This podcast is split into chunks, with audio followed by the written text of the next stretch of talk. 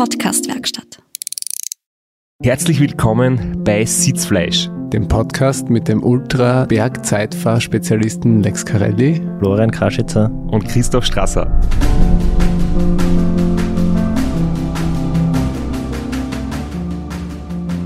Wir sind wieder im Studio. Wir strahlen eine Woche später aus. Wir können uns verraten, der Lex ist da geblieben von der letzten Folge. Und wir sprechen noch einmal über das Race Around Niederösterreich und schauen, wie es uns dreien noch ergangen ist bis zum Finish. Ich glaube, das kann man auch vorwegnehmen, dass wir alle drei gefinisht haben. Wir sind heute bei der dritten Episode übers Race Around Niederösterreich, haben letzte Woche die Folge beendet mit dem Ernährungskonzept vom Lex und von mir. Und genau dazu passt die Botschaft, die der Flo heute für uns hat, nämlich die von unserem Werbepartner. Wir werden heute wieder unterstützt von Athletic Greens. Und Athletic Greens hat mir jetzt in den Wochen seit dem Run bei der Regeneration und beim Recovery unglaublich geholfen. Also der Superfood-Komplex von Athletic Greens aus seinen 75 Spurenelementen und Vitaminen, die haben mir wirklich bei der Erholung in den letzten Wochen unglaublich geholfen und ich merke richtig, dass mir das, dass ich mich viel besser erholt habe als letztes Jahr und dass es mir viel besser geht und ich mich wirklich gleich danach, also ich habe am Montag nach dem Run gleich wieder gearbeitet, bin gut aus dem Bett gekommen, habe mir in der Früh einen Athletic Greens Smoothie zugeführt. ähm, es ist auch super einfach, auch wenn man in der Früh ein bisschen schlafdauert ist, einfach einen Löffel Athletic Greens in den Shaker, Wasser dazu, fertig. Und für unsere treuen Podcast-Hörer und Hörerinnen gibt es wieder die Aktion über www.athleticgreens.com slash Sitzfleisch. Könnt ihr ein Abo abschließen, wenn ihr das über unseren Link abschließt, kriegt ihr fünf praktische Travel Packs dazu und einen Jahresvorrat an Vitamin D. Die ganzen Details dazu findet ihr in unseren Show Notes. Du hast es schon ein paar Mal erwähnt, wenn du deine Botschaft, den Werbeeinsprecher machst, dass Profiathleten wie Sebastian Kindle auch dieses Produkt verwenden, aber ich frage mich, wann er einmal erwähnt, dass auch Florian Kraschitzer dieses Produkt verwendet. Ich glaube, es wird demnächst Zeit. Ah, du hast mir super rausgerettet, hast wieder auf meine Notizen gespickt und hast gesehen, dass ich den noch erwähnen wollte. Nicht nur den Sebastian Kienle, sondern auch US Cycling ist auch ein Partner von Athletic Greens. Die werden mir auch irgendwann erwähnen müssen, dass, ich, dass ich das auch benutze. Wenn deine Leistungskurve weiterhin so nach oben geht, wie jetzt da beim Race Round Niederösterreich, wird es nicht mehr lang dauern, ja. Und dann führt kein Weg mehr an dir vorbei. Thema Leistungskurve, das haben wir jetzt mittendrin im Podcast und, und sprechen weiter. Meine Leistungskurve hat sich dann deutlich abgeflacht nach meiner Fußmassagenpause, nennen wir es einmal so. Habe ich mich zwar wieder ein bisschen erholt, aber ganz so dynamisch wie bis zum Semmering war ich dann nicht mehr. Während der Lex stabil geblieben ist und das Tempo vom von der ersten Hälfte eigentlich souverän weitergehalten hat. Ja, ich, ich habe mich da eigentlich versucht, weiter gleichmäßig in die, in die Pedale einzuhauen und das hat eigentlich relativ gut funktioniert bis zum Schluss. Und da zweiten mag ich jetzt noch nicht vorgreifen, aber ich, würde mal sagen, ähm, einen kleinen Push hat es mir natürlich schon gegeben, wie ich die dann überholt habe, auch wenn es anfänglich ein bisschen weh dann hat. Ähm, aber ab dem Zeitpunkt habe ich, hab ich noch immer das gleich gute Gefühl gehabt wie ein paar Stunden davor oder wie ein paar Stunden halt nach dem Start.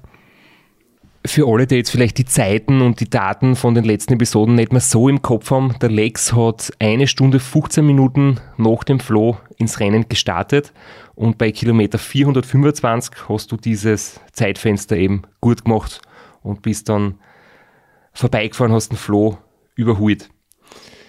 Es rennen hat insgesamt 600 Kilometer, das heißt, wir haben noch von dem Punkt, wo wir jetzt sind, wir sprechen, ca. 180 Kilometer ins Ziel. Und ich glaube, da sind wir uns alle ziemlich einig, dass die letzten 180 ziemlich die schwersten sind, oder? Jedenfalls. Definitiv.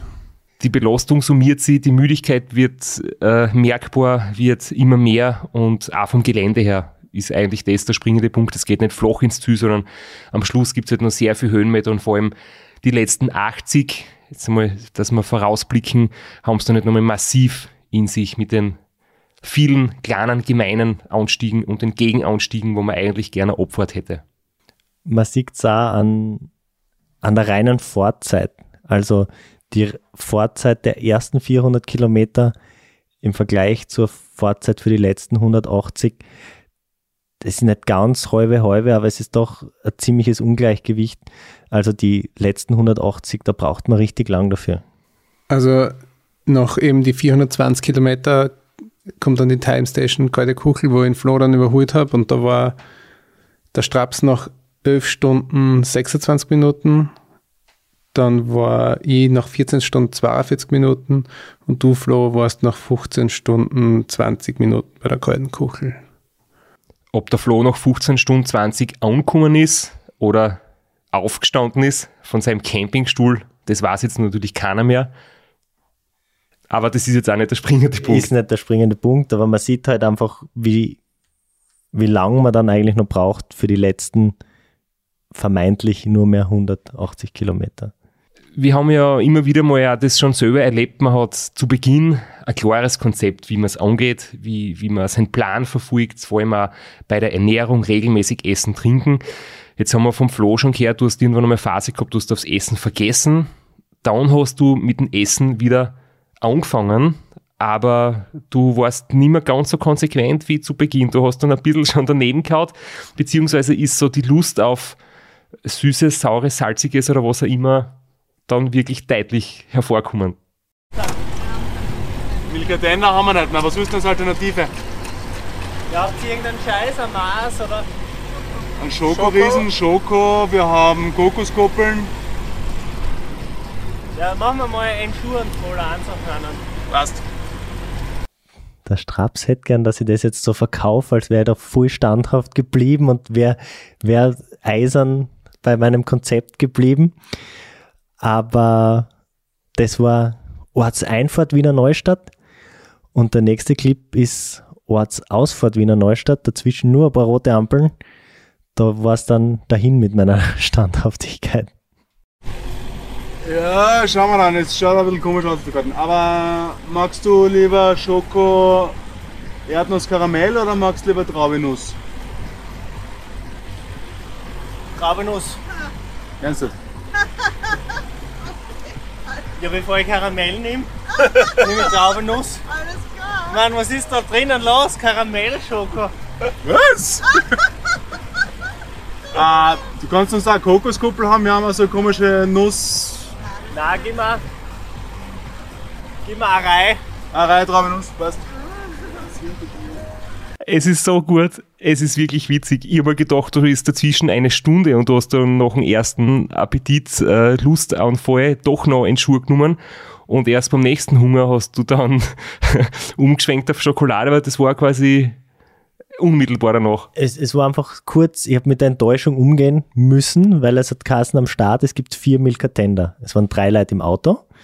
Aber ich gedacht, einer ist für mich der war aber nicht mehr da. Und dann habe ich erst einmal mich sammeln müssen und dann habe ich mir gedacht, okay, dann schauen wir, was sind die, die anderen Optionen. Und ich bin auch kein Traube-Nuss-Fan, muss ich sagen, aber die Auswahl war jetzt begrenzt und ich habe da dann das kleinere Übel genommen.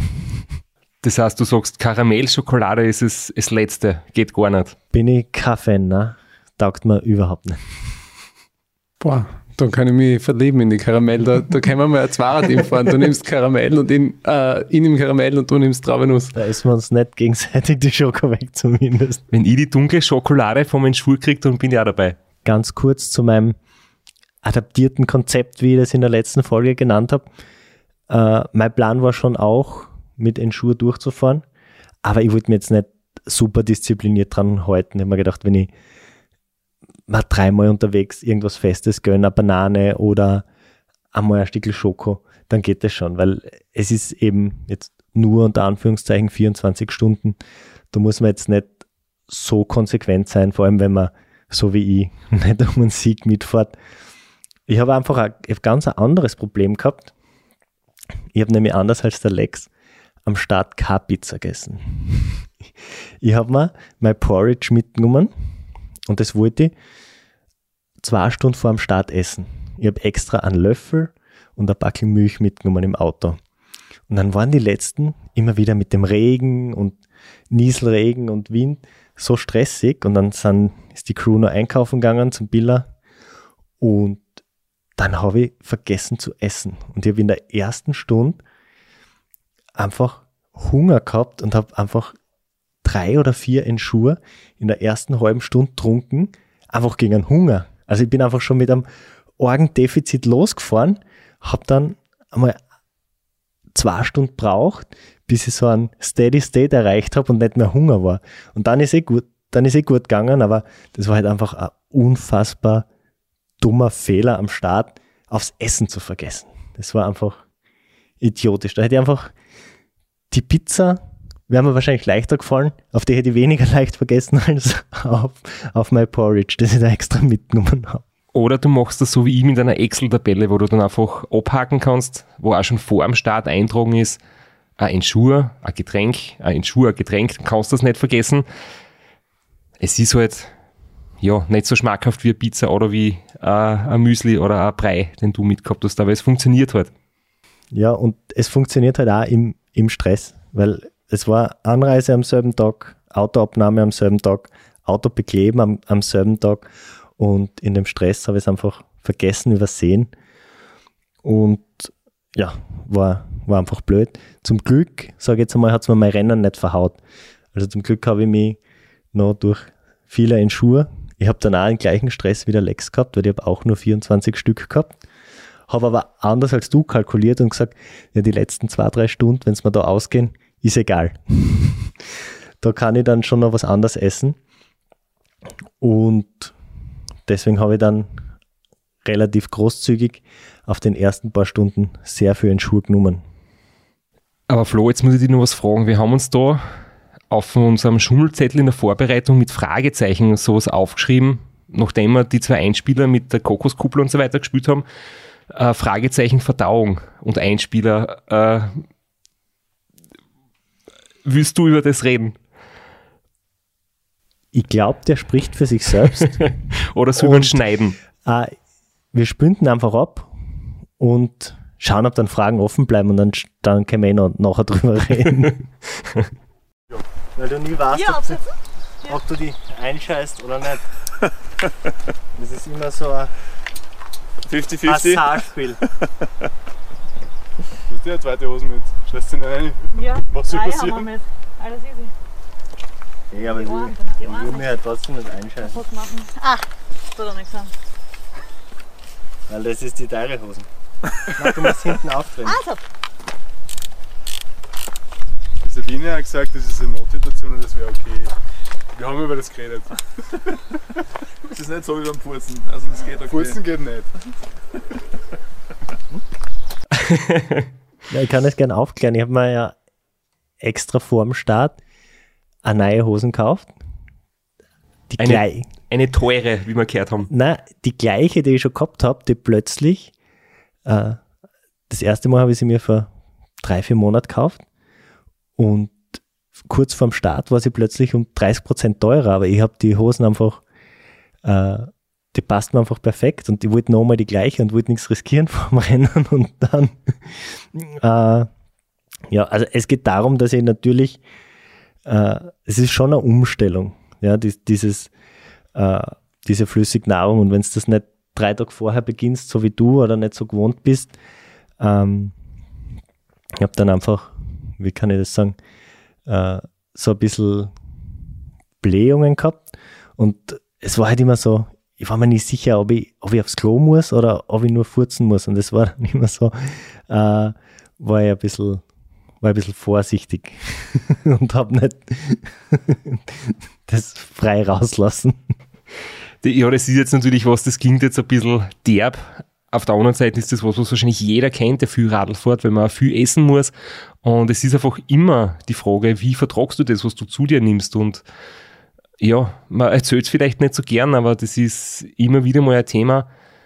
wer viel isst, muss es auch irgendwann wieder abgeben. Und wenn es irgendwie im Körper nicht gut funktioniert und wenn du dann echt eine schlechte Verdauung hast, dann spürst du das auch bei der Leistung und beim Wohlbefinden. Es ist einfach nicht gut. Und äh, für die war es, glaube ich, nur eine kurze Phase, oder? Das hat es jetzt nicht durchs ganze Rennen irgendwie ähm, kompliziert durchgezogen, aber lustig ist trotzdem nicht. Außer man hört zu, die Geschichte ist lustig. Zum, zum Hören.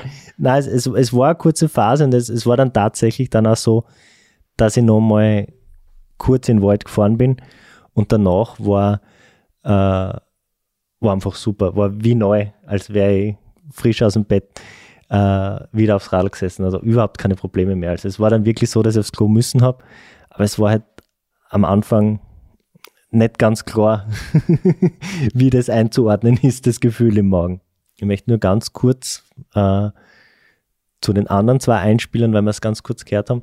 Ich habe in meinem adaptierten Konzept habe ich auch vorgesehen gehabt, äh, sechs Cola-Dosen trinken zu dürfen, zu bekommen aus dem Auto. Aber nicht die großen 03er, sondern die ganz kleinen, diese Mini-Dosen 0, 1,5 oder. Und da bin ich wirklich stolz auf mich, weil ich in meinem Alltag, ich rauche nicht, ich trinke keinen Kaffee, aber ich bin, glaube ich, ein bisschen Cola-süchtig und äh, da habe ich während dem Rennen nur zwei von den Dosen getrunken. Also ich habe dann überhaupt keinen Bock auf diese Cola gehabt, obwohl ich mir eigentlich vor dem Rennen ein bisschen davor gefürchtet habe, nur sechs von diesen kleinen Dosen trinken zu können. Ich werde auch recht oft gefragt, wie so die Ernährung ausschaut, auch vor allem nach dem Rennen, weil man halt immer davon erzählt, was man vielleicht so im Alltag, im Trainingsalltag oder vor allem während dem Rennen zu sich nimmt, aber im Nachhinein geht es da dann um optimale Regeneration, geht es um total gesundes Essen oder was passiert nach so einem Rennen und man hat ja während der Fahrt, entwickelt irgendwie so Gelüste. Der Flo hat es jetzt halt während dem Rennen schon ein bisschen zelebriert, ähm, aber die Gelüste, ich zum Beispiel versuche es mir halt zu unterdrücken und ich freue mich dann im Zug, kann ich alles essen, auf das ich Lust habe, auf das ich Appetit habe. Und lustigerweise, wenn dann das Rennen vorbei ist, habe ich eigentlich gar nicht so viel Hunger und Appetit auf die Sachen, die man zuerst ausmale. Zum Beispiel nach diesem Race und Niederstrich habe ich extrem viel Salat gegessen. Ich habe irgendwie tagelang nur von Essig ähm, mir ernähren können. Ich habe mir am liebsten in Essig eingelegt, in Essig und Öl. Und haben wir dann am Abend einen Salat gemacht und der übrig geblieben ist, dann habe ich in der Früh nach dem Aufstehen habe ich einen Tomatensalat mit Essig fertig gegessen. Da war ich total auf sauer und auf irgendwie salzige Sachen. So die, die Lust auf Süßigkeiten habe ich zum Beispiel dann überhaupt nicht gehabt. Wie war das bei dir, Lex, zum Beispiel?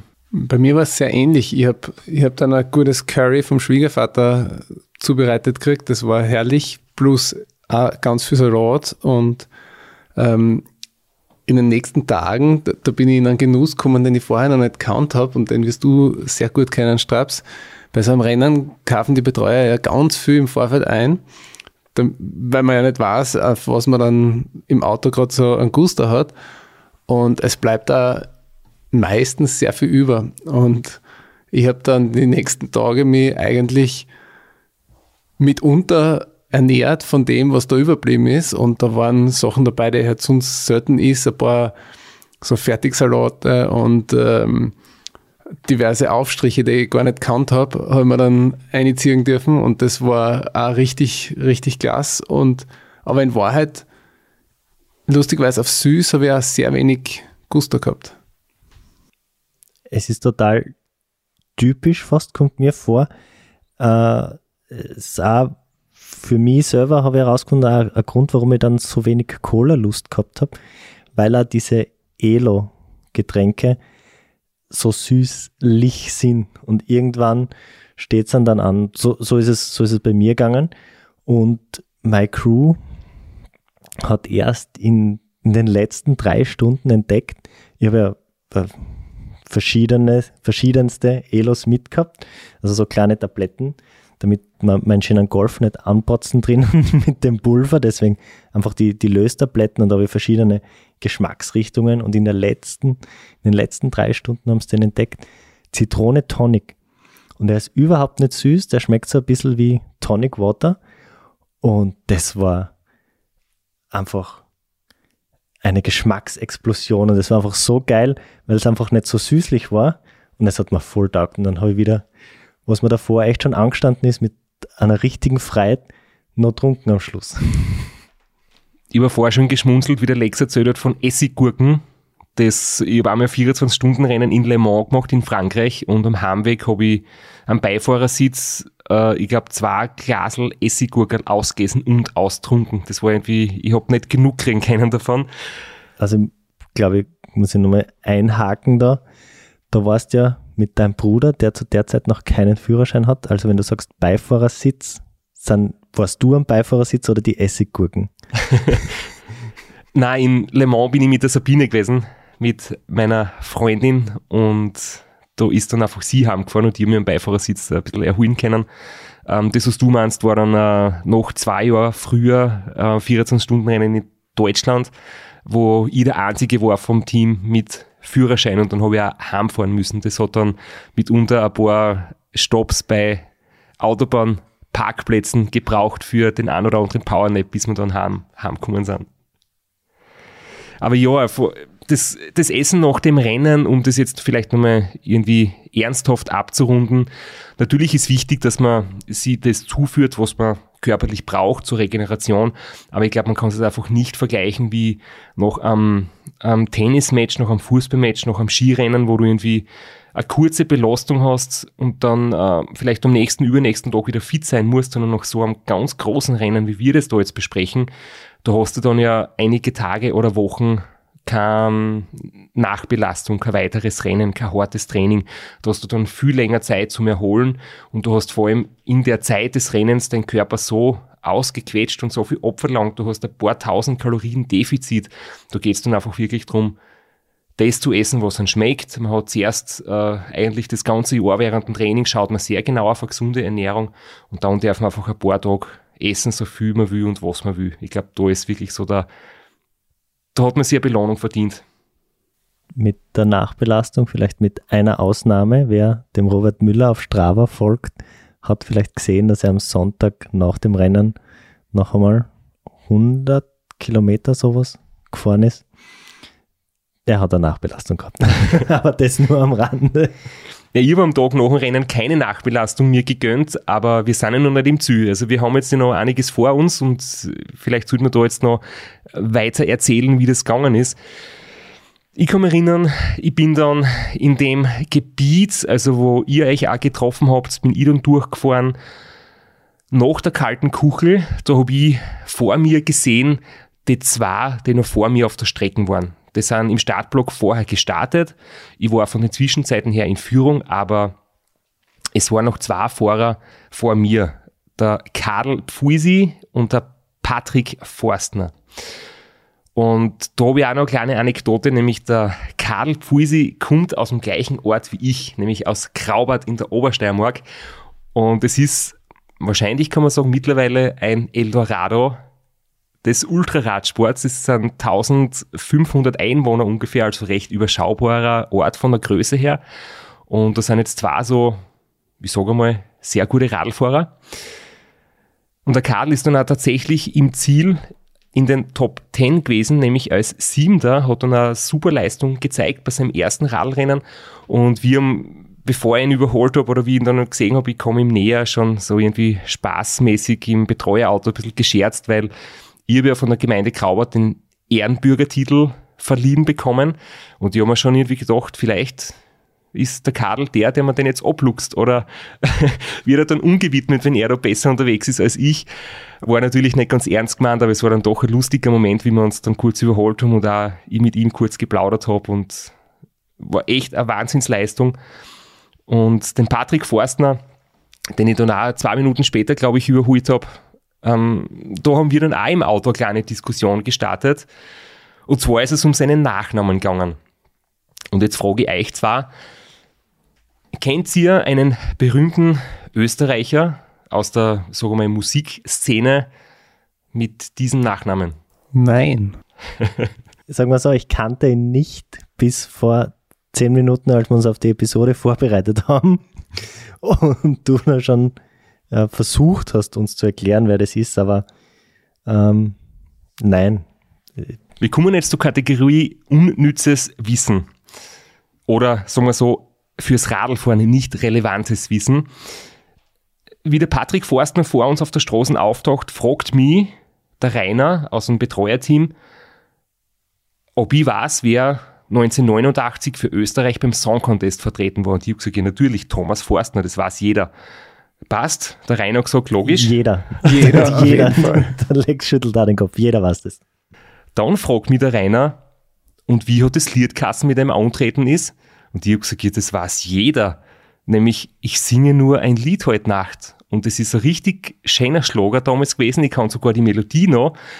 Und ich glaube, da habe ich sogar, da war ich sieben Jahre alt, da habe ich sicher daheim am Abend fernschauen dürfen und habe mir mit Mama und Papa gemeinsam den Song Contest angeschaut.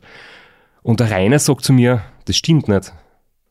Und ich bin mir ganz sicher, dass das stimmt. Der Rainer sagt nein. Dann hat er sogar auf Wikipedia nachgeschaut.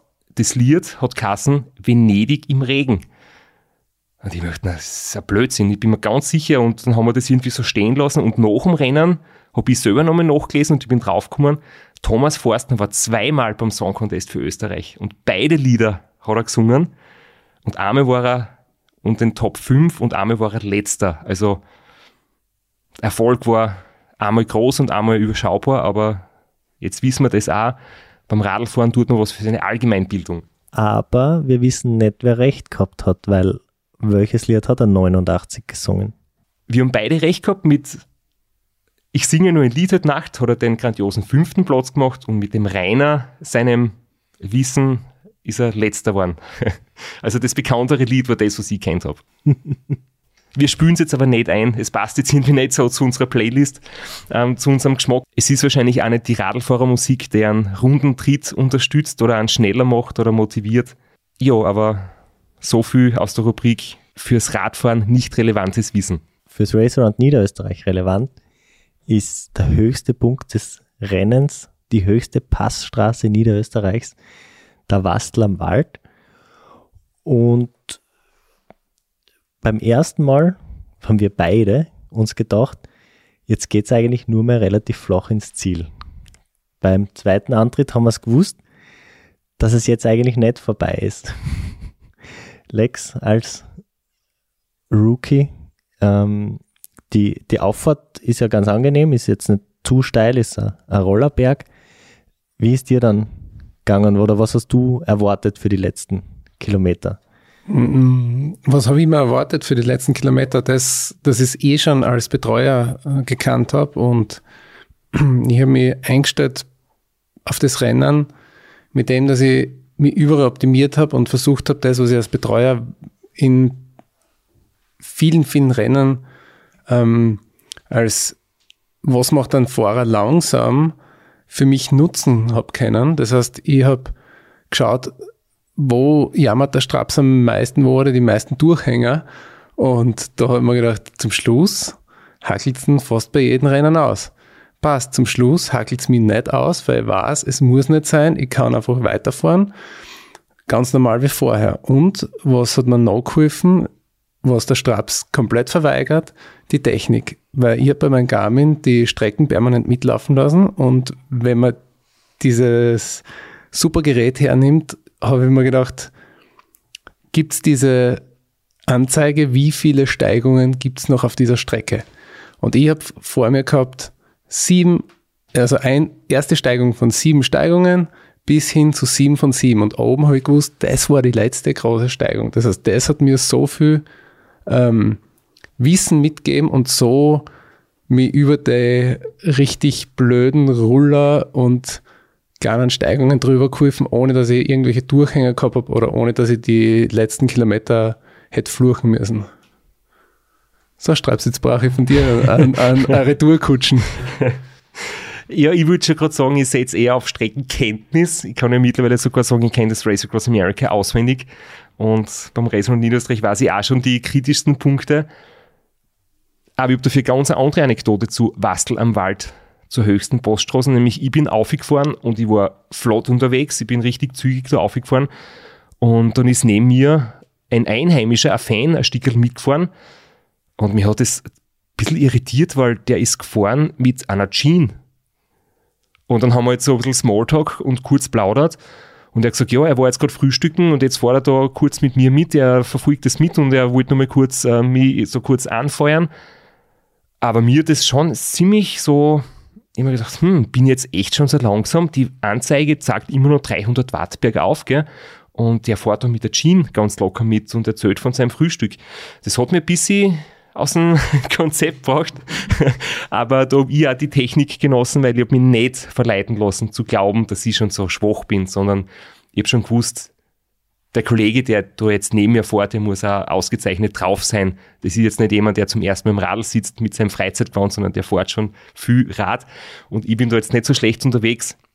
Und ich habe mich schon gefreut, dass ich dann endlich oben bin, weil oben ja wieder der Moment war fürs Radwechsel. Die Abfahrt von Wastel ist ja dann sehr lang gezogen. Zuerst zu einer paar Kurven, dann geht es lange Zeit der Tal auswärts und eigentlich der perfekte Ort, um wieder am Zeitvorradl zu sitzen.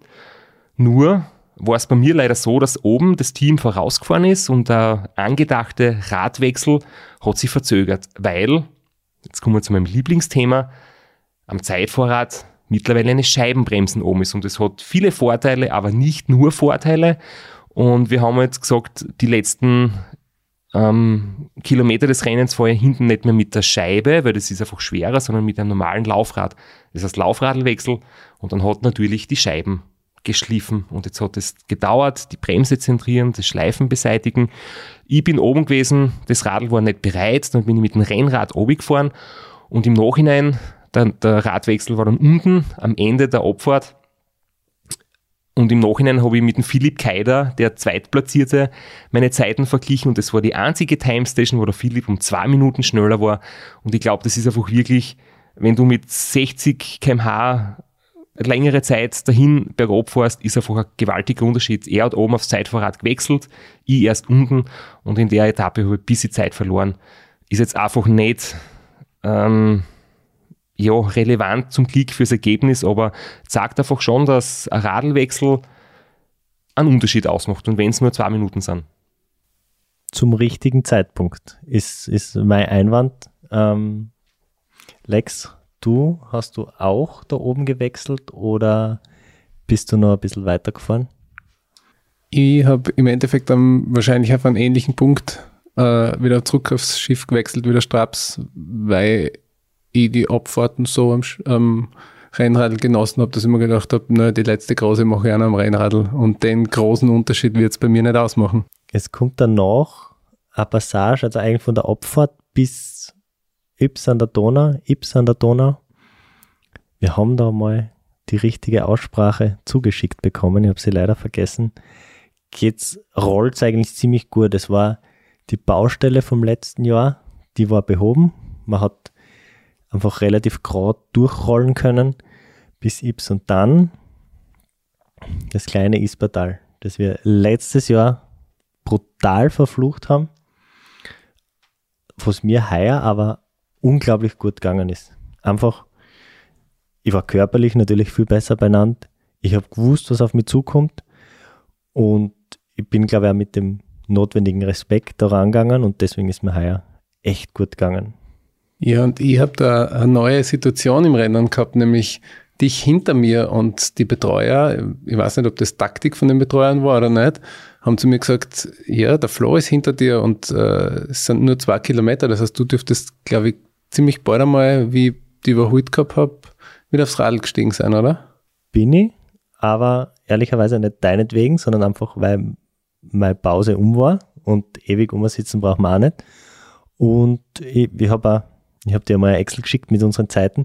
Ich habe dann auch nicht mehr so viel auf die verloren. Wir sind dann zumindest bis dorthin ziemlich gleich schnell. Im Ispertal hast du mir dann doch wieder einige Zeit abgenommen.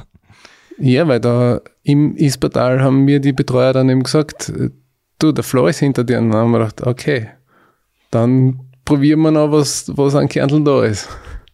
Oder vielleicht war es eine Notlüge.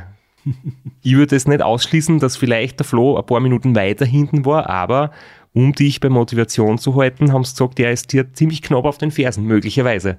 Ich habe jetzt gesagt, so lockerlässig mir so gut gegangen wäre vielleicht das Video vom Martin Granadier, der den Blog 169k betreibt. der war im Ispadal und hat äh, ein paar Fahrer, Fahrerinnen interviewt. Wer das Video von mir gesehen hat und meine Crew, die würden vielleicht widersprechen und sagen, dass mir da gut gegangen ist. Also es war da, ich war dort ungefähr nach 20 Stunden in der Einfahrt vom Tal und ich habe da wirklich gekämpft um diese 24 Stunden und ich habe gewusst, das sind noch 80 Kilometer. Ich habe noch vier Stunden Zeit und ich habe auch gewusst, wie es mir im letzten Jahr gegangen ist auf den letzten 80 Kilometern. Habe tatsächlich nicht mehr daran geglaubt, dass ich es unter 24 Stunden schaffe. Das hat mir schon einen, einen Knick gegeben und das war halt genau in dem Zeitpunkt, wo er dann mit seiner Kamera gekommen ist und in dem Video, da sieht man so richtig ein bisschen meine Enttäuschung, aber ich habe mich dann ganz gut aus dem wieder rausgekämpft aus dem Tief und habe gesagt, ich fahre jetzt einfach Vollgas, schaut, was passiert. Und im Endeffekt habe ich es dann locker geschafft. Aber zu dem Zeitpunkt, also es war nicht so dahergeredet, sondern da habe ich wirklich daran gezweifelt, dass es ausgeht. Du schmunzelst manchmal, wenn das bei mir so ist, dass jemand mit der Kamera herkommt und plötzlich sage ich meine beste Seiten. Aber ich glaube, du hast das selber erlebt, oder? Es ist irgendwie, man will nicht herhängen, wenn man gerade im Bild irgendwo ist. Würde man nicht wollen, aber, aber in dem Moment, weil da hat es mich echt einfach voll erwischt. Und ähm, ja, also ist, ist einfach ein Video, so wie ich mich selber nicht gern sieg, aber zeigt halt einfach in dem Moment meine ehrlichen Emotionen. Ja, im Ispadal, da bin ich ja interviewt worden und mir ist es da, ab dem Zeitpunkt bin ich echt nur mal bis ins Ziel geflogen, aber gleichzeitig war ich emotional schon so angerührt über das, wie gut dass es mir gegangen ist und ich habe eigentlich nicht ähm, das richtig verarbeiten können, was ich für mich jetzt geleistet habe, weil ich einfach nicht damit gerechnet habe, ähm, dass ich ab dem Zeitpunkt eigentlich ähm, den au jeglichen Augenkontakt mit den Betreuern komplett vermieden habe. Ich habe, wenn ich eine Trinkflaschen rausgekriegt habe, äh, kein Betreuer mehr in die Augen schauen können, weil da wären mir die Tränen sofort äh, eingeschossen und also ich war da, ich war da auf der einen Seite voll gut drauf und auf der anderen Seite habe ich gewusst, äh, ich bin schon ein bisschen emotional angeschlagen. Ich glaube, am Ende eines Rennens ist es, ich will nicht sagen normal, aber passiert es wirklich oft, dass man mit den Emotionen hoffentlich im positiven Sinne einfach kämpft, weil man dann irgendwie doch schon so das Ziel vor Augen hat und die, ja, die Freude, dass man es so gut wie geschafft hat, schon hochkommt, dass die Erlebnisse einfach so wirklich intensiv werden. Und so wie ich das zum Beispiel vom Race Across America kenne, ist, ist ja dann der Moment, wenn man wirklich die Ziellinie erreicht hat oder im Ziel ist, ist dann gar nicht mehr so schön wie das, was du jetzt gerade beschreibst, wo man so auf den letzten Passagen des Rennens irgendwie realisiert, es geht gut und es ist gerade so eine schöne Erfahrung. Das ist, glaube ich, ein, Moment, den man irgendwie sehr oft bei solchen Rennen erlebt. Und das ist auch mitunter irgendwie eins der der schönsten Phasen ist. In so einem Rennen, wo zwar die Erschöpfung schon richtig stark ist, aber durch das, dass man da irgendwie übermüdet ist und ein bisschen dünnhäutig, kommen da Emotionen ziemlich intensiv durch. Ich möchte aber trotzdem zum kleinen Ispertal noch ein paar Fakten sagen. Das sind nämlich ähm, 80 Kilometer, haben wir schon gehört. Es geht 1100 Höhenmeter nach oben und nach dem höchsten Punkt, es geht ja wieder 760 Höhenmeter nach unten. Aber jetzt sehr hügelig, der Anstieg ist immer so in, in Stufen, in Etappen und auch die Abfahrt ist immer wieder unterbrochen durch Gegenanstiege, also wirklich ein sehr zackiges Gelände. Und ich habe zu der Zeit auch schon gerechnet, Flo, du hast quasi gekämpft, um die 24 Stunden zu unterbieten und ich habe gekämpft um eine andere Marke, nämlich um die 17 Stunden. Und ich war aber gar nicht so richtig darauf vorbereitet. Ich habe mir so eine Marschtabelle gemacht. Ich habe letztes Jahr 17 Stunden 30 gehabt und habe mir heuer gedacht, wenn alles gut geht, sind 17 Stunden 15. Also Verbesserung von einer Viertelstunde realistisch. Und dann bin ich aber bei der letzten Time Station eben vor dem Ispertal in Ips gewesen und habe gewusst, wenn jetzt die gleiche Zeit wie letztes Jahr fahrt, dann bin ich ungefähr noch 17 Stunden 7 Minuten im Ziel. Das heißt, ich war 23 Minuten vor meiner letztjährigen Zeit. Aber ich habe letztes Jahr da auch wirklich gelitten und war nicht so richtig gut unterwegs. Der Lex hat schon gesagt, das war sein äh, Beispiel, er wollte es besser machen als ich letztes Jahr und das, das, das ist da definitiv gelungen. Ich habe da wirklich gekämpft und war nicht mehr so gut drauf. Aber trotzdem bin ich mit 234 Watt voriges Jahr und 2 Stunden 36 für die wirklich vielen Höhenmeter auf 80 Kilometer gefahren. Also auch letztes Jahr über 30 Schnitt. Und ich dachte, das war so schlecht, war das gar nicht. Und das musst erst nochmal zusammenbringen und da nochmal sechs oder sieben Minuten schneller sein, das ist wirklich hart. Und ich mir nicht vorstellen können, dass das gelingen soll. Aber dann habe ich auch zurückgedacht, der Patrick Schickmeier, der das Rennen 2019 gewonnen hat, und der Philipp Keider letztes Jahr, die waren beide schneller als ich. Und ich habe jetzt schon gedacht, wenn, wenn die schneller fahren können als ich, dann kann ich selber auch noch schneller fahren als ich letztes Jahr. Also da ist sicher noch was drinnen. Und mit dem sind wir dann nicht einfach wirklich so quasi alles oder nichts in das kleine Ispertal reingefahren und ich habe mir gedacht, ich brauche jetzt gar nicht viel rechnen, weil wenn der Flo nicht im Auto sitzt, haben wir eh keinen, der gut Kopf rechnet. Also da wir gar nicht rechnen, da wir einfach Vollgas Radl fahren und dann schauen wir im Ziel, was rauskommt. Genau, mit einer gewissen Lockerheit da auf, dass es nicht krampfig wird. Sehr gut. So gewaltig, echt. Du Tier, Alter! Was einmal der Schwäche war, ist jetzt die Stärke. Stark fertig, fertig fahren. Äh, Rainer, weißt du noch, wie viel Hügel wirklich kommen, oder? Ja, ja, wir sehen. nein, wir sehen das Höhenprofil und das ist der letzte bisschen größere. Dann kommen zwei, drei so Mini-Dinger, dann geht's runter, dann nur wir auf und dann eigentlich runter. Also wir schauen am Höhenprofil mit. Das ist der letzte Gründige. Das ist der letzte richtig grindige. Und dann Okay. sind die anderen sind nur so klappvoll am Höhenprofil.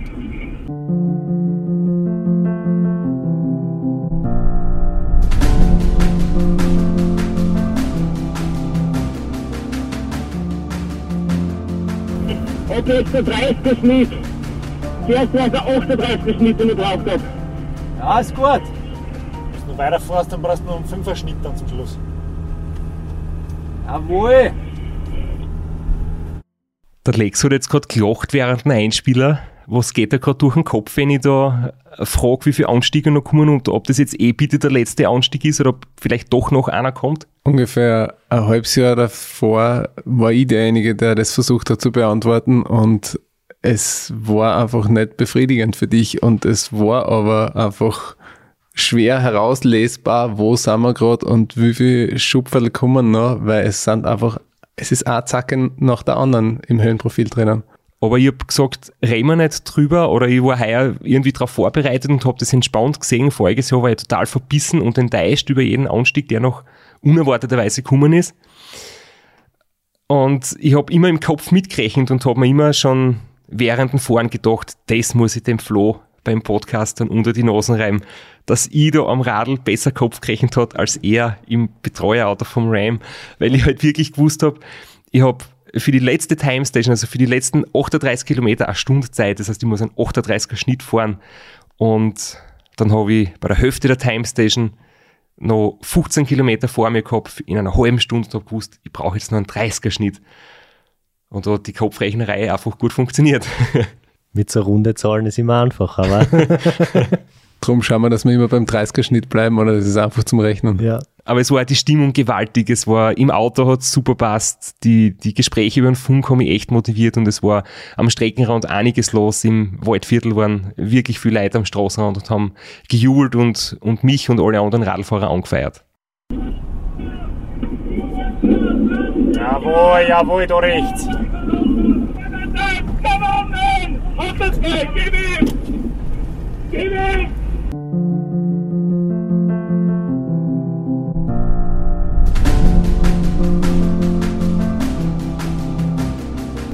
Jawohl, komm, komm, komm, komm, komm, nimm ihn mit. Geht schon, geht schon, geht schon, geht schon, komm. Dann hast du verdient jetzt eine Mittelgeschwindigkeit. Sauber schaut das aus. Bergab Vollgas geben, den Schwung mitnehmen in den nächsten Gegenanstieg und so habe ich es dann ja, gemacht, die letzten paar Kilometer und dann ist das riesengroße Gebäude in Weitra aufgetaucht, wo wir bei unseren letzten Podcast-Episoden übers RAN letztes Jahr hingewiesen worden sind. Das ist das Schloss Weitra, weil wir haben irgendwas dahergeredet von Brauerei und Kloster oder irgendwas. Also das Schloss Weitra. Und ja, dann ruht man da in den Ort ein und es war schon genial. Unter 17 Stunden das fertig zu fahren, hätte ich mir echt nicht für möglich gehalten. Alexander, deine, deine Gefühle zur Zieleinfahrt? So wie der Straps vorher schon gesagt hat, die Gefühle zur Zieleinfahrt waren weit weniger emotional und weit weniger stark wie die äh, ein paar Stunden davor oder ein, zwei Stunden davor noch. Aber in dem Moment habe ich echt gewusst, das, was ich da jetzt da auf dem Asphalt äh, gebracht habe, habe ich im Oktober davor, hätte ich mir das nie erträumen können. Aber ich habe dafür viel in Kauf genommen, viel Stunden am Dachboden verbracht und aber jede Stunde hat sie ausgezahlt und ich bin echt froh darüber, dass ich das so durchziehen habe können. Aber die Emotionen im Ziel waren dann nochmal stärker, aber die, die, die Einfahrt war eher so, ja, ruhen wir, fertig. Bei der Zieleinfahrt gibt es ja dann, obwohl keine Zuschauer in weiterer sein haben dürfen, trotzdem einen richtig coolen Empfang. Man fährt da auf dem Stadtplatz, die Crew wartet schon, äh, die Veranstalter warten. Und dann steht man oben auf der Bühne, darf sich sein Lieblingssong wünschen im Vorfeld. Und dann wird Musik gespielt und dann steht das Mikro dort und man wird zum Interview gebeten und der Lex hat da ziemlich coole Sachen erzählt.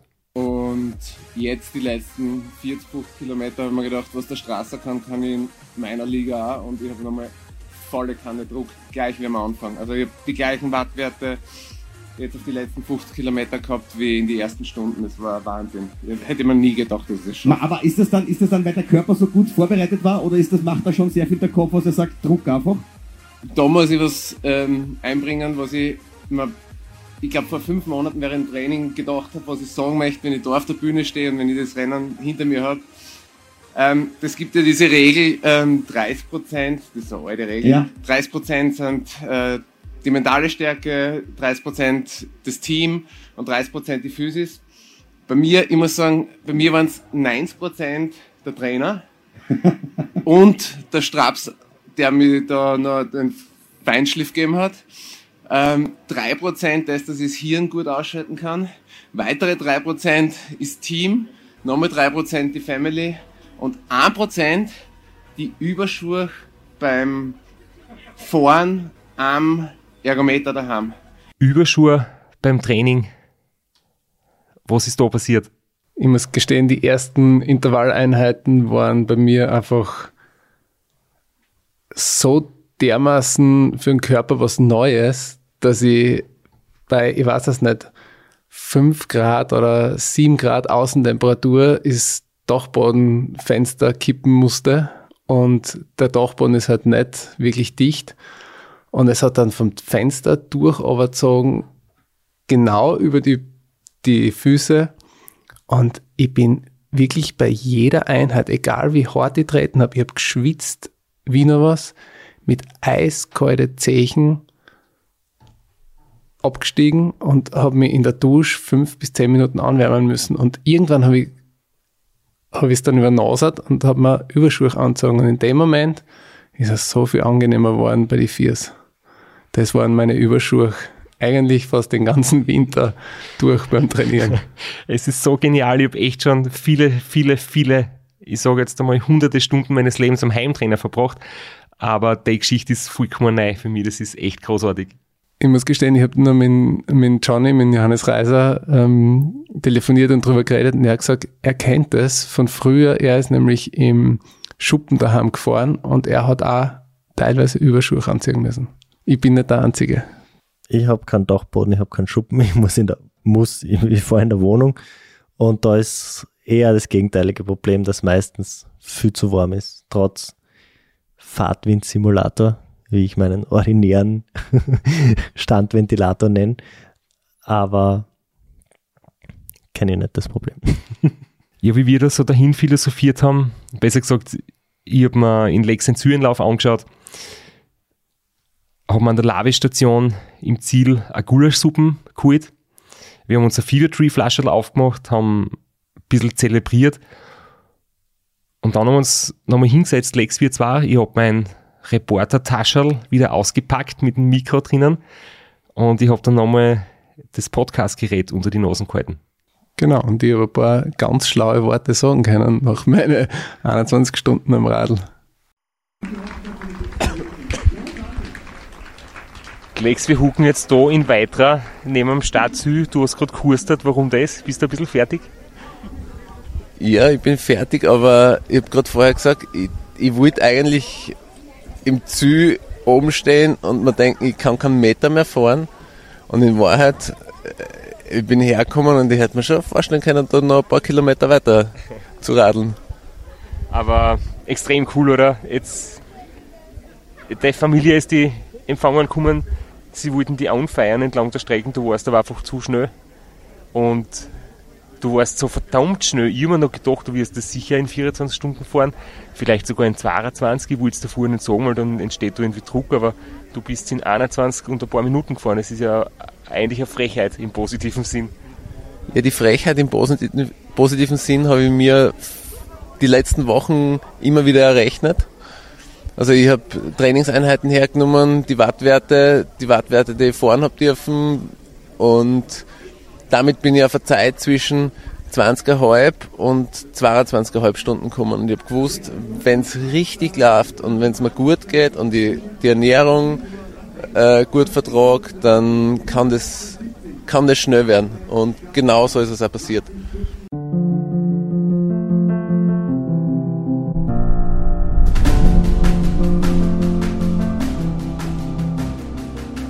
Jetzt einfach nochmal viel große Gratulation. Ich bin, ich als Freund bin voll stolz auf dich. Ich hoffe, du bist, hast auch riesen Freude mit dem Ganzen. Und jetzt schauen wir da noch ein bisschen zu, wer noch ins Ziel kommt, was noch abgeht, oder? Und warten. Unser Flo wird auch bald eintrudeln. Ja, ich, ich, bin schon gespannt, wann er kommt und ich mag ihm gratulieren. Das, er ist auch top gefahren und ich weiß nicht, um wie viele Stunden er die letzte, letztjährige Zeit jetzt verbessert, aber um einige, glaube ich.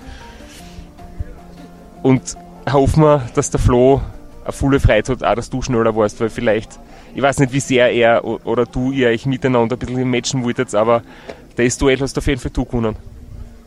Ja, aber ich muss schon sagen, ich glaube, ich habe es unter anderem auch deswegen gewonnen, weil ich bei der Technik einfach auf andere, auf ein anderes Radl gesetzt habe und ich glaube, allein das hat mindestens eine Stunde Bonus gebracht bei mir. Und wenn man ohne Aufleger so ein Rennen fährt, dann ist man automatisch langsamer. Ja, dann holen wir uns jetzt ein Semmel und warten am Flo. Er kommt bald. Sehr gut. Es hat wirklich nicht lang gedauert, bis der Flo ins Ziel gekommen ist. Und meine letzten Kilometern waren geprägt von, von Verzweiflung, würde ich, würde ich sagen.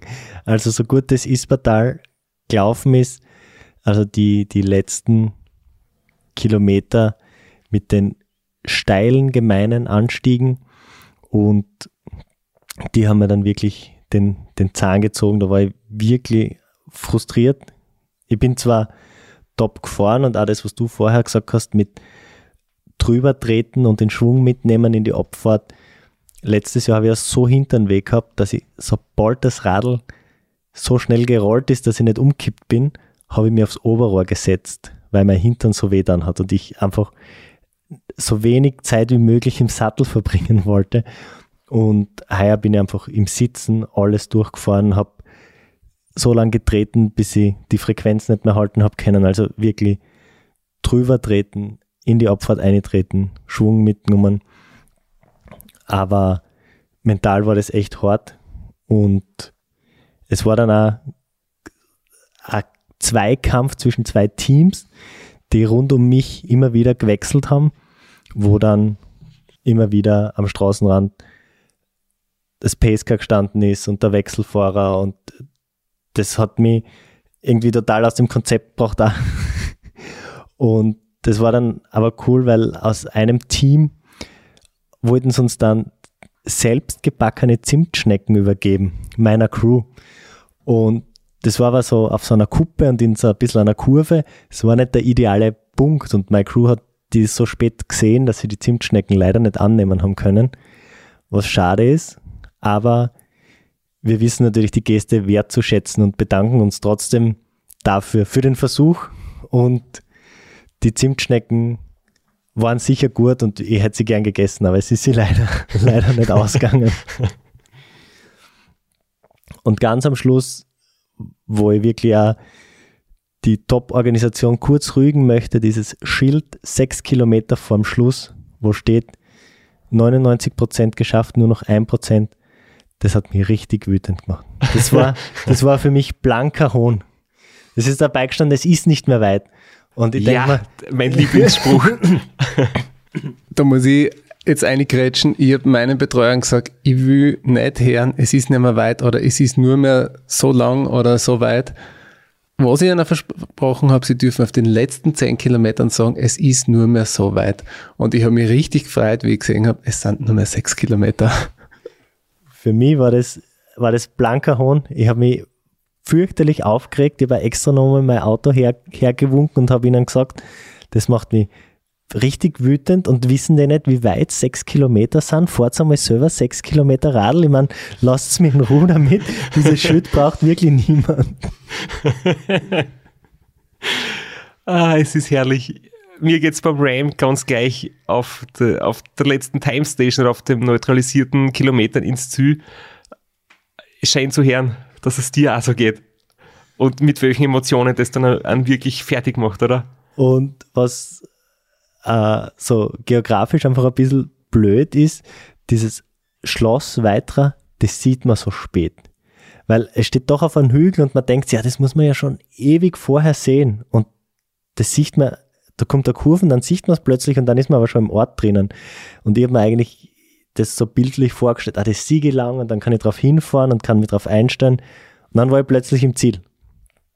Äh, war dann echt ein super Moment. Da war die, die Wut auch schon wieder verflogen über das Schild. Ich muss kurz nur eine Geschichte erzählen, die mir jetzt spontan einfällt bezüglich Wut und Fehlinformation auf der Zielgeraden. Ich habe wirklich am Schluss alles gegeben und ich habe eine super Wattleistung gehabt und ich habe eigentlich die Watt gehalten und bin äh, am Schluss halt wirklich äh, gut gefahren und dann hat mich der Max noch auch noch motiviert und hat es gut gemeint gesagt, es sind nur mehr 20 Minuten, das ist quasi ein FDP-Test. Und ich habe mir gedacht, das ist, ich habe es jetzt einfach höflich überhört und habe mich nicht aufgeregt, aber ein FDP-Test tut richtig weh und die 20 Minuten FDP-Test, wo du am absoluten Limit fährst, das ist, sind die längsten 20 Minuten deines Lebens. Und das habe ich jetzt am Ende des Rennens nicht unbedingt braucht. Vor allem hast du vor einem FDP-Test schon Tage vorher Angst und das ist jetzt nicht wirklich das ideale Ding. Aber es ist, mein Rennen ist so perfekt gelaufen und die Crew war so super. Jetzt habe ich mir gedacht, na, jetzt stehe ich da drüber, ich habe es einfach nicht gehört, aber es war wahrscheinlich nicht der perfekte Spruch fürs Finish. ich war dann im, im Ziel und man hatte nur, also bei mir war es dann so ganz wenig Zeit mit meiner Crew gehabt äh, die sind dann schon vorgefahren auf dem, auf dem Hauptplatz und man sitzt dann dort bei dem Kreisverkehr. Und da war ich kurz ein paar Minuten ganz allein und da habe ich das so richtig eingesaugt, diese Emotionen. Und da habe ich mich dann äh, so richtig zu mir gekommen und das war dann so ein richtig gutes Gefühl. Und dann ist auch noch mein, mein Bruder gekommen, der ja gesagt hat, er fährt sicher nie mehr mit mir mit, nachdem es mir letztes Jahr so schlecht gegangen ist. Aber er ist extra ins Ziel gekommen und war dann dort, das war echt ein, cooler Moment zu zweit. Und dann zu Apache 207 auf die Bühne und das war äh, ein würdiger Abschluss, würde ich sagen, für mich, für das Rennen. Da kommt jetzt aber mal unsere Startnummer 19, Florian Kraschitzer.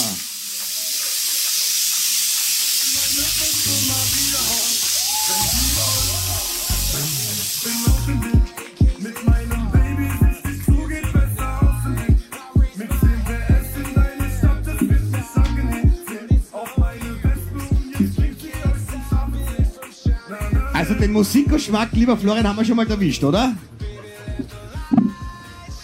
Ja, freu mich drüber. über was freust du dich noch, außer über ins Ziel kommen? Über die Leistung, über deine Mannschaft? Über was freust du dich denn alles gerade? Ich freue mich über meine Crew, die perfekt gearbeitet hat. Die fein geölte Maschine. Ja. Ich freue mich über die Top-Leistung vom Lex. Der Straße war auch nicht so schlecht. Und ähm, ja, und über meine eigene bin ich auch ganz zufrieden. 23 Stunden, 27 Minuten ist hervorragend. Wie, wie ist es dir auf der Strecke gegangen? Man muss sich ja das immer vorstellen, wenn man 24 Stunden im Sattel sitzt, da ist ja, da kann es schon einmal ein bisschen ein Down geben und dann aber wieder äh, so hohe Höhen auch wieder geben. Gab es die bei dir auch alle? Die hohen Höhen, von denen her zum ersten Mal. Okay. Aber Downs habe ich ein paar gehabt, an denkbar ungünstigen Stellen. Oh je, wieso? Rax kam eine. Ja. Das hat richtig gekostet. Zeit, Nerven. Aber ich habe mich wieder er erholt. Was, was macht man da? Gibt es da einen, einen, Kardinalschmäh irgendwie? Wie, wie man sich da aus, aus, so einem, aus so einem Tief wieder auserzahlt? Wir haben uns dann für Pause entschieden. Was passiert heute noch? Wie begeht man so einen Tag nach 24 Stunden, Entschuldigung, 23 Stunden 27 im, im Sattel? Naja, wir werden ganz wilde Autoschaden machen und versuchen, unfallfrei nach Graz zu kommen. das werdet ihr auf alle Fälle schaffen, weil wir brauchen euch ja nächstes Jahr wieder am Start, gell? Das ist schon klar. Ja, und äh, meine Pizza ist ja noch, das du mir versprochen hast am Start. Die gibt's hinten bei der Verpflegungsstation. Perfekt. Ja, lass es dir schmecken. Einen Riesenapplaus für Florian Kraschitzer. 23 Stunden, 27 Minuten später unsere Startnummer 19 im Ziel. Großartige Leistung. Es ist, glaube ich, ein sehr, sehr schöner Moment und ein schöner Abschluss vom Rennwochenende Race Round Niederösterreich. Ich habe uns heute was mitgebracht. Letztens hat der Lexus zum Essen mitgebracht, heute habe ich was zum Trinken mitgebracht. Und zwar ein Fever Tree Mediterranean Tonic Water. Die meisten werden das kennen als Mischgetränk, kann man auch mit diversen Schnäpsen oder Gins und Alkoholiker mischen, muss man aber nicht. Ich mag es extrem gern auch mit Soda.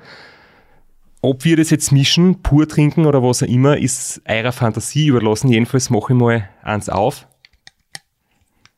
Ah, die haben keinen Flaschenöffner im Studio. Danke dafür. Und da stoßen wir jetzt einmal an. Prost. Prost. Cheers. Ein paar Fakten möchte ich noch kurz erwähnen, die das unterstreichen, was bei dem Rennen allgemein geleistet worden ist. Also die finnischen Zeiten von uns drei Protagonisten. Christoph Strasser 16 Stunden 54 Minuten, Lex Carelli auf dem hervorragenden 12. Platz mit 21 Stunden 14 Minuten und Flo Kraschitzer auf Platz 21 mit 23 Stunden und 26 Minuten. Was wir noch besprechen müssen, aber das machen wir nicht mehr heute, ist, viele haben sich verbessert vom letzten aufs heurige Jahr. Ich habe mich verbessert um läppische 35 Minuten, der Flo hat sich verbessert um über vier Stunden. Was ist da passiert? Warum so viel? Kommt es nur von deinem Smoothie? Oder bei vier Stunden verbessern ist echt gewaltig. Da kann ich mich verstecken. Es hängt immer ein bisschen davon ab, von welchem Niveau man startet. Je besser man ist, desto schwieriger oder desto hart erkämpfter sind Verbesserungen. Desto härter erkämpft, kann man vielleicht auch sagen. Ja, kann man auch sagen. da oben ist schon sehr lange. Und die Fantasie, was du mit deinem Tonic ge gemischt hast, blüht auf. Auf jeden Fall waren voriges Jahr die ersten 10 unter 22 Stunden, heuer waren die ersten 16 unter 22 Stunden Vorzeit. Also das Niveau ist deutlich gestiegen. Und ich habe mir auch schon überlegt, ob das vielleicht von den Umständen her, von den Bedingungen ein bisschen mitgespielt hat, ob heuer der Wind günstiger war. Es, man kann nicht sagen, das Wetter war besser. Es war ja heuer nass, voriges Jahr war es trocken. Aber vielleicht hat es tatsächlich am Anfang ein bisschen einen Rückenwind gegeben. Man weiß es nicht, man muss es jetzt auch nicht genau analysieren. Jedenfalls waren heuer definitiv sehr viele Leute besser drauf wie letztes Jahr. Jeder lernt dazu, jeder weiß, lernt aus Fehlern. Was, was man sicher nicht unterschätzen darf, meiner Meinung nach, ist, im September ist es einfach viel länger dunkel. Also jetzt gar nicht von den Temperaturen und vom Wetter her, glaube ich nicht, dass es so ein Riesenunterschied war, aber es macht einen Unterschied, ob es von 21.30 Uhr bis 4.30 Uhr finster ist oder ob es von 19 bis 7 Uhr finster ist. Und so eine lange Nacht ist einfach anstrengender als eine vergleichsweise kurze Nacht mit viel Tageslicht. Das ist meiner Meinung nach schon auch ein Mitgrund für die besseren Zeiten. Zum Ende unserer Episode noch zwei Fragen an jeden von uns. Wir fangen Lex an bei dir. Was war für dich der beste Moment im Rennen und der fürchterlichste Moment im Rennen? Der beste Moment im Rennen war ganz am Anfang. Wir sind durch einen doppelten Regenbogen oder auf einen doppelten Regenbogen hingefahren. Das war, ich habe noch nie so einen Regenbogen gesehen. Äh, das war Wahnsinn. Und äh, der fürchterlichste Moment im Rennen, den muss ich dann von der Sicht danach erzählen, weil ich habe dann die Fotos gesehen und es war kein einziges Foto dabei vom Regenbogen, wo er so ganz drauf war. Großes Drama. Riesendrama für mich Vor allem als Fotograf. Fotografen. Strafs bei dir? Der beste Moment im Rennen, die beste Phase im Rennen war für mich sicher die letzte Stunde. Da war ich einfach wirklich so dermaßen in dem Flow drinnen und habe äh, nochmal so eine gute Leistung abrufen können, habe einfach wirklich nicht mehr nachgedacht, habe den Kopf komplett ausgeschalten, war total in der Bewegung, im Fahren drinnen und habe dann im Ziel Oasis hören dürfen. Meine Lieblingsbands von früher und seit dem Lockdown wieder ein, eine neu entflammte Liebe zur Musik. Ähm, das war schon äh, extrem cool. Und fürchterlichste Momente, da muss ich jetzt wirklich nachdenken, da hat es gar nicht so viel schlimme Sachen gegeben. Es ist so geschmiert gelaufen, dass ich jetzt sagen muss, die fürchterlichsten Momente waren eigentlich im Nachhinein, dass es keine gescheiten Aufnahmen gibt, wo wir uns im Rennen irgendwie alle begegnet haben. Die waren von Fortwind und, und Umgebungsgeräuschen so zerstört, dass das ein bisschen fehlt, das dokumentiert zu haben. Das bleibt halt mehr oder weniger in unserer Erinnerung und in ganz schlechten Aufnahmen. Ist aber ein Zeichen, dass das Radrennen im Mittelpunkt gestanden ist und dass wir jetzt nicht äh, herumgefahren sind, um Content für den Podcast zu produzieren, sondern wir sind ein Radrennen gefahren, wo Content nebenbei angefallen ist. Aber das zeigt schon auch, dass du und wir zwar das entsprechend ernst genommen haben. Flo, für dich, bester Moment? Ja, jetzt habe ich so lang versucht, es rauszuzögern. Es ist wirklich eine schwierige Frage. Ich habe jetzt auch lang nachgedacht. Und ich denke einfach da, wo man die Grazer am Semmering im Sonnenaufgang in ihren Daunenjacken entgegenkommen sind, einfach weil es so unerwartet war. Und das, das war einfach, das war echt ein geiler Moment. Das hat mich richtig gefreut und das würde ich als, mein, als den besten Moment des Rennens für mich beschreiben. Der schlimmste Moment, ich würde so sagen, ich hatte noch meine Fahrradschuhe an, also zählt als Teil des Rennens. Aber ich bin direkt nach dem Zielinterview von der Bühne runter aufs, auf die öffentliche Toilette und bin dann nach dem Klo auf den Fliesen ein bisschen ausgerutscht und habe mir dabei den Knöchel verstaucht. Und die leid immer noch ein bisschen darunter. Also es ist jetzt schon ein paar Wochen her. Der Knöchel ist immer noch wahnsinnig angeschwollen. Und das war einfach, ja, das war einfach eine Slapstick-Aktion. Im Ziel, am Klo, in den Radlschuhen, noch einmal überknöchelt, den Knöchel so dermaßen verstaucht, dass er noch immer angeschwollen ist. Das ist, äh, ja, glaube ich, es ist, äh, wird, wird passen, die Beschreibung auf den Moment. Danke, Burschen, super war's. Ich glaube, man muss sich auf die positiven Dinge beschränken und an die Hopperlass nicht mehr zu viel nachdenken. Prost!